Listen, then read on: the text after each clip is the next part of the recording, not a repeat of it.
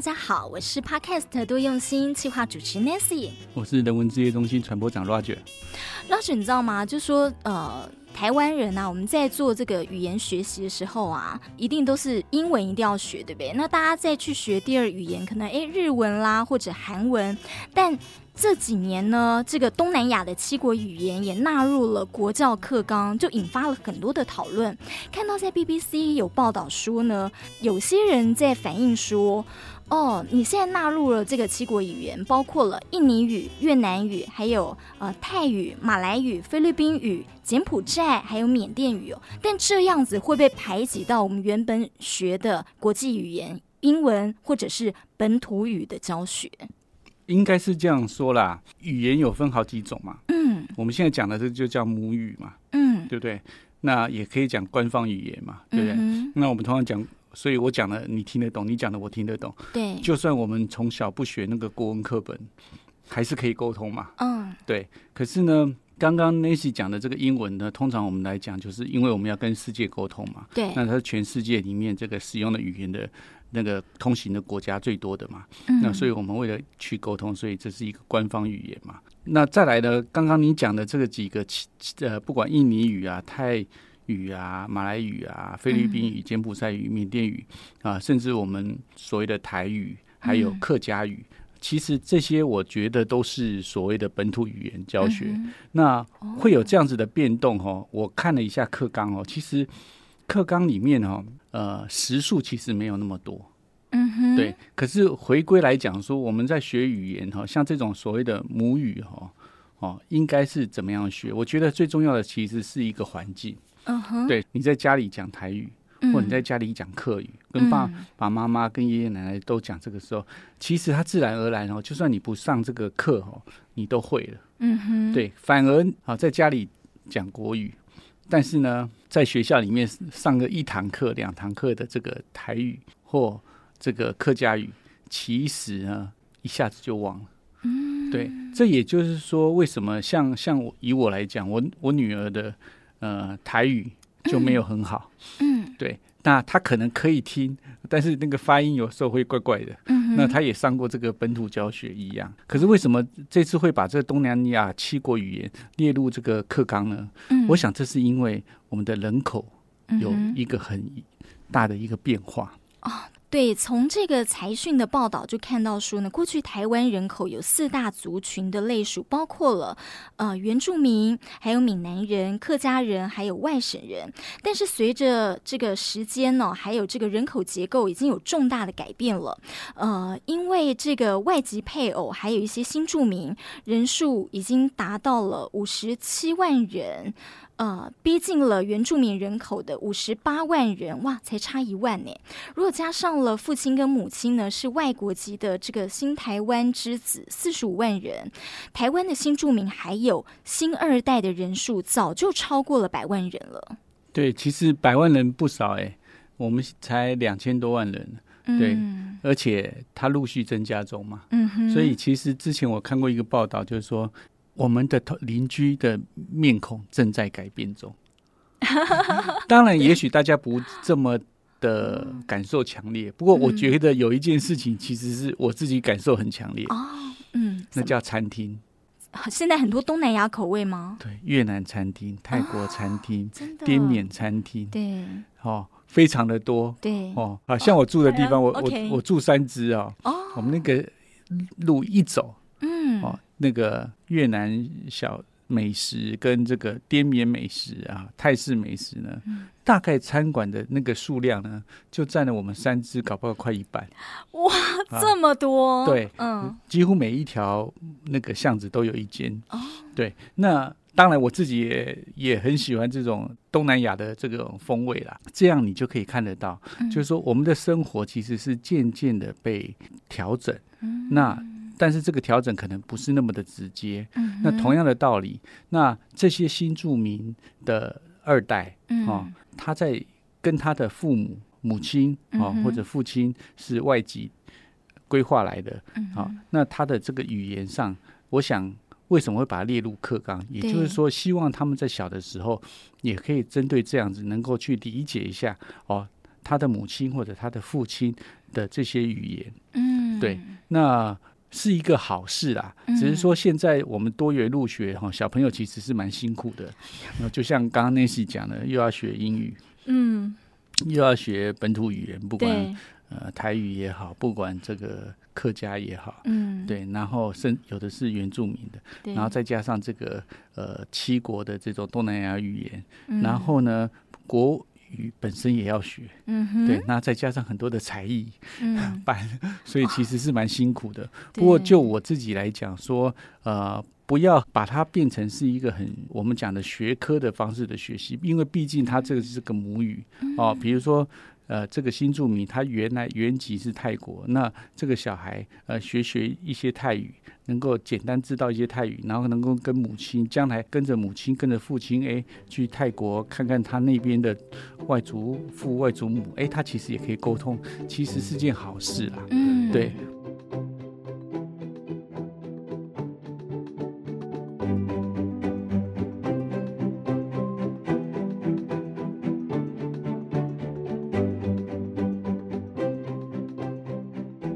不过，因为这件事情来讲，我其实反而是另外一个担心。什么担心？我觉得我们的师资有没有办法达到？因为每个学校，你看有七多了七种这样子的语言，这个语言其实都在早期，我们其实都不容易学嘛。对对，所以反而来讲，我自己会觉得说，我们的老师们可能会很辛苦。对，那这一部分的配套就不知道有没有可能让我们的师资们也可以跟得上我们的政策的角度。对，就那个 Now News 的报道啊，就是有提到说，呃，其实很多的这个师资，他都是从原本移居过来的新住民，还有新二代去培训。那呃，说到说培训的时数是三十六小时，哇哦！三十六小时，你就呃要站上第一线来教学，的确就是你考量到的，就是说他的这个呃培训，诶，是不是够完整哦？这的确也是可以做一些思考的。那他是讲到就是说呢，呃，七国语言呢，呃，像是柬埔寨语是要一百位的教师，但是呢，其实到去年只有四十几位。但如果说你七国语言的总体呃累计培训是三千多人，跟他们实际需要两千多人呢，所以是。够的，对，但就是这个培训跟认证的机制啦，就大家一直在讨论。刚才觉得 Roger，你这完全提到语言学习的重点，就是生活化这件事情。对，我一直觉得语言，如果你不常用，一下就忘掉，因为这个可以牵扯到我以前的那个经验嘛。嗯，我当过一年的小留学生嘛。啊，真的？对对对，那我那时候是在那个多米尼加。哦，那多米尼加讲的是西班牙语。嗯哼，那我必须要讲，我去之前是完全不会西班牙语。嗯哼，连一个字都不知道。嗯嗯，到那边以后呢，你做两件事。嗯，刚去讲这样子的东西。好，所以我觉得语言其实看起来好像很多国很辛苦，可是如果你环境对了的话，像我们有很多的地方可以举例子，比如说像新加坡，嗯，比如说像马来西亚。嗯哼，对，我去马来西亚的时候，看到我们师兄姐，对，马来文会，嗯，华语会，英语会，有些还会一点点印度文，嗯哼，还会一点台语，嗯，哦，然后都能够通。你去新加新加坡的时候也是一样，嗯、马来语、英语、华语、嗯、台语，哦，有的还会客家，嗯哼，哦、所以四五国语言，这这个沟通都非常的厉害。那。嗯像我们都希望国际化嘛，嗯、对。可是我们觉得我们不能贪心，哦、对。为什么我们这边比起其他的啊呃、亚洲的四小龙里面啊、哦，不管是香港、嗯、新加坡或者是韩国、嗯、哦，尤尤其是香港、新加坡，我们的外语能力、英语能力就会比较差。对，因为我们平常其实真的就是没那个环境，没在用。对，你如果在香港的话，嗯、你跟他讲广东话也好，你跟他讲英语也好，你在新加坡也是一样，你跟他讲华语，你跟华人讲英语，他也通。嗯，所以当有那个环境的时候，那个语言的练习就越来越好。对。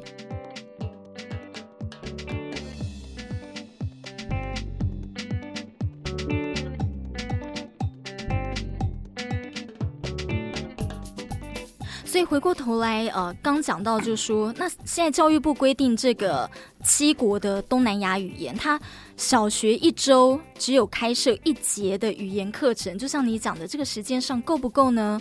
还有，所以他们呃，如果说今天我们不是这个东南亚的这个新二代哦，而不是这个家庭出身，然后我一周就上这么一节课。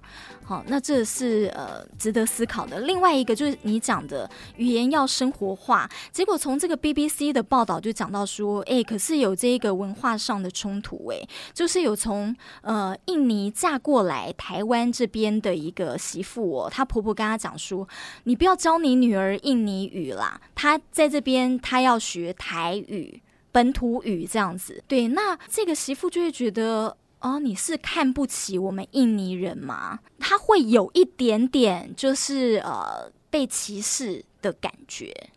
我觉得那是一种沟通啦。我想哦，这个问题哦，应该是这样说，就是说，在我们这里其实已经很少有这种所谓的呃种族歧视的问题。嗯，可是呢，多多少少呢，有一些人他还是会看所谓的这个叫做以开发中国家。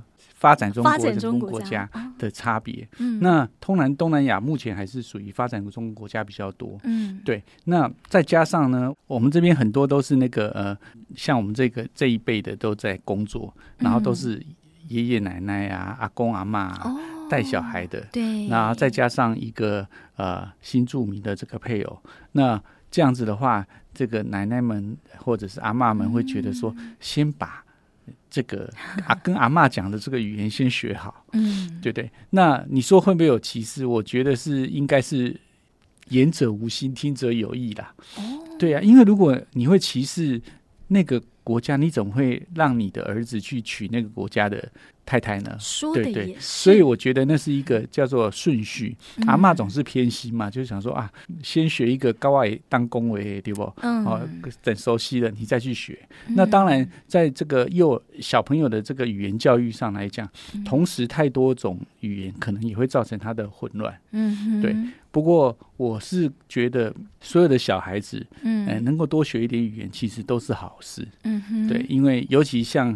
那个我刚刚提的嘛，哦，等他跟着他妈妈回去看他外婆、看他外公的时候，他总是要沟通的嘛。对对，总不能说你讲的他听不懂，他讲的听不懂，那就辛苦一点。不过我觉得也不见得那叫辛苦，嗯，他也可能会变成是他未来的一个工作上的利器哦。对对，因为语言其实是一种工具，嗯，所以越多国语言会的话，其实他的那个相对技能又比其他人更好。对，对，所以我觉得一些长辈们反而我们可以用这种方式去跟他沟通。像我们现在有很多的呃台商，嗯，他到那个东南亚去设厂，不管越南啊、嗯、泰国啊、缅甸、印尼都很多。嗯，那他去的时候，他跟当地的沟通语言就很重要。嗯哼啊，为这个，我想这些新著名的二代哦，这个他可能将来诶也会变成是我们在经济。对外发展的国际化上的时候，会一个更好的一群呃有利的人选。对，我其实常觉得啊，就是这些星二代啊，他们。一出生就赢在起跑点呢！你想，你比方说妈妈讲越南语，然后爸爸讲这个呃中文或是呃本土语，他从小就在这样子啊多国语言的这个环境下成长。加上其实现在呃像印尼啦、哦菲律宾、马来西亚跟什，就是说这些国家其实发展的都还不错。对，像你讲的，他们将来可能还可以当这个翻译人员啦，等等，很多的工作都可以做。因为将来是一个国际化的社会嘛。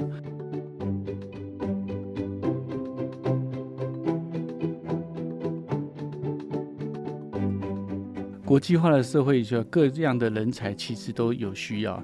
其实我们回来讲说，像佛经是嗯佛陀哈嗯。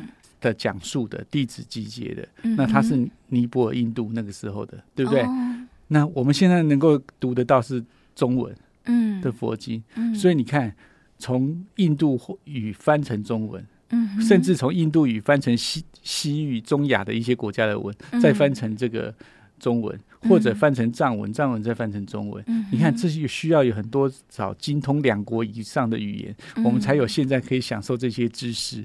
对对，所以就像有很多的传教士有没有对来了我们这边？哦，行医像马街啊，对不对？嗯，对，你看他也是需要除了他自己的本国语言，对，对不对？他这边也要学华语或者学台语，嗯、跟我们这边可以沟通。嗯、所以，呃，借由这样子的东西，一个地全球这个无国界的这个概念来讲。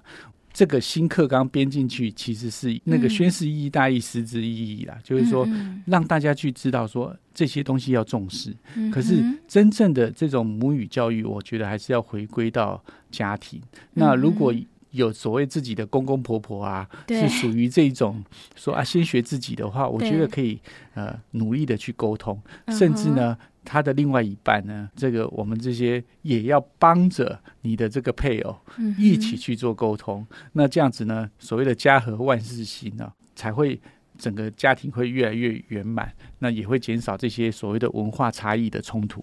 嗯，对，真的也是从这个语言当中啊，你可以进一步的去了解文化，然后打开自己的一个世界观，这样子。呃，就像 Roger 讲的，说者可能无心啊，但是听者有意。我们常常真的听者有意，所以才讲说要心宽念纯，然后善解包容。对，这个真的很重要，但是要常常提醒，因为真的不容易，脑袋突然就有时候就会误会想歪了。不会，多听新闻荧光笔，我们帮你画重点，提供你观点思考。我们下回见，拜拜。拜拜。